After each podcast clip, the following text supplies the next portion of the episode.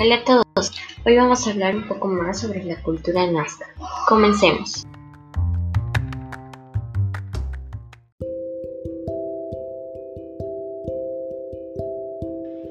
Nazca, ubicación geográfica.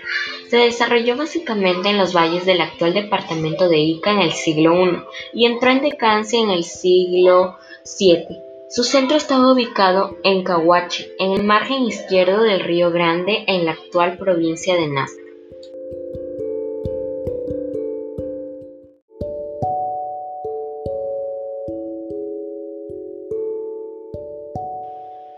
Aportes culturales.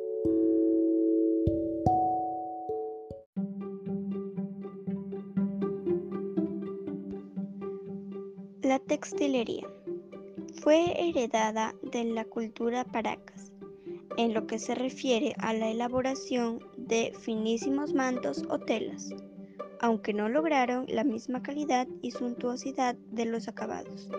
Para elaborar los tejidos utilizaron algodón y lana de camélidos. Los Nazca expresaban las mismas figuras que los que habían en su alfarería.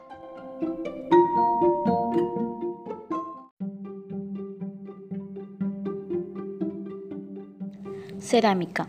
La cultura nazca se caracteriza por la calidad de las vasijas, las complejas representaciones que se pintaron en sus superficies antes de ser cosidos y la policromía de los motivos.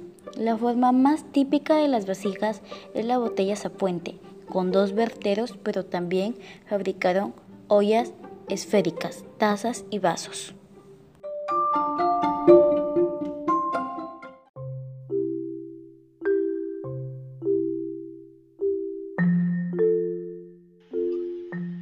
Metalurgia.